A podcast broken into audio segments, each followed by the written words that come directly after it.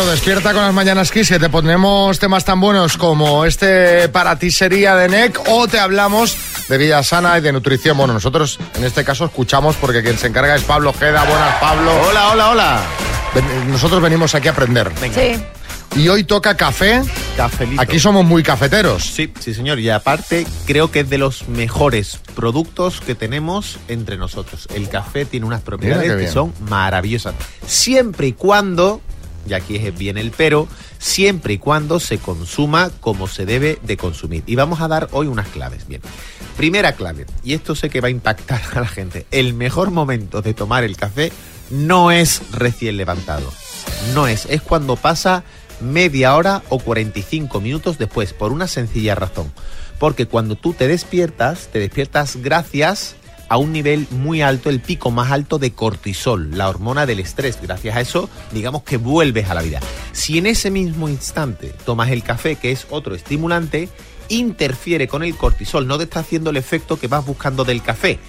Oye, te lo quieres tomar por la costumbre, porque te gusta, porque ya tienes un hábito, tal. No te estoy diciendo. Pero si quieres buscar el efecto real de tu cafelito para estar espabiladete, tiene que ser media hora, 45 minutos después. Pero dices que interfiere con el cortisol, ¿es que anula el cortisol? No, todo lo contrario, el cortisol es más poderoso, es más fuerte y el café al final lo que te, no te deja sin ese estímulo que No vas te hace buscando. efecto el café, ¿no? No te hace efecto el café. Entonces podríamos tomar, si estamos, por ejemplo, muy acostumbrados a tomar un café nada más levantarnos, igual un descafeinado el primero y, luego al ratito. Correcto, correcto. ¿Qué sucede si yo voy cogiendo mucho hábito de tomar café? Bien.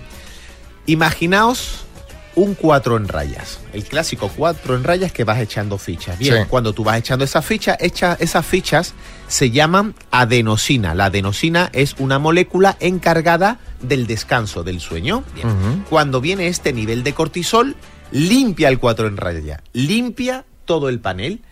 Cuando tomas café, la estructura química es muy parecida a la de la adenosina. Por lo tanto, el café va rellenando el cuatro en rayas.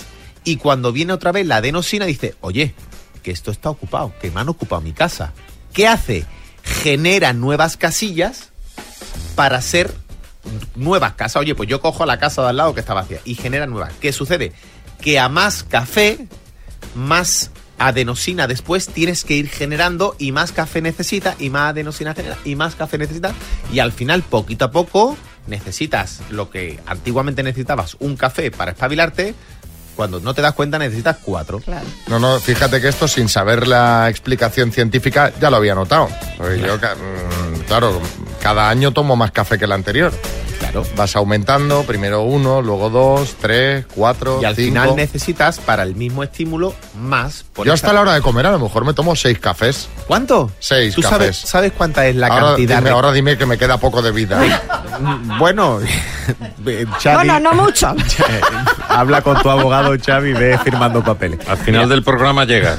Al final, tranquilo. La cantidad diaria máxima recomendada son 400 miligramos. 400 miligramos de cafeína viene a ser unas 4 o 5 tazas completas. Bueno, ¿Vale? Repartida durante el- todo el día, que la gente aquí no tenga problema. ¿Quién no debe tomar café? Bueno, pues personas, por ejemplo, mujeres eh, que estén embarazadas, que, que tengan algún tipo de, problema muy específico, no es recomendable. Incluso te voy a decir una cosa, y aquí no me he vuelto loco.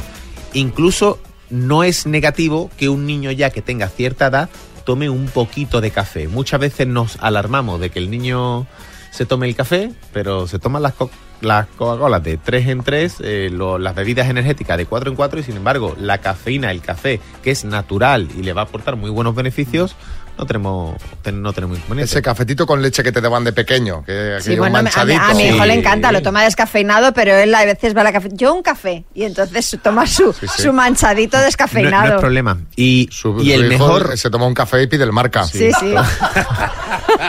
Y deja, y deja el paquete de tabaco con No, chocolate. hombre, la- eso no, eso no. ¿Sabes? Tabaco con de chocolate. ¿Lo- ¿Te acuerdas de chico que tomábamos Eso yo los- creo que ya ni los No, hay. Yo creo que no existe. Yo creo que nos meterían en la cárcel si Hombre. le damos a un niño. Y una, un, grupo de, un grupo de población fantástico para tomar un café son los deportistas.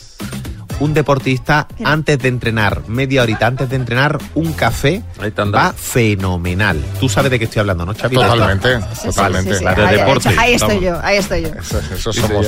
Bueno, pues si alguien quiere saber o preguntar algo del café, aquí está Pablo, 636568279. Eh, tres consultas muy rápidas. Eh, Pablo, te lo digo yo que iré más rápido. Venga. El café de cápsulas, ¿qué? Eh, tiene, tiene azúcar, tiene más azúcar que el café natural.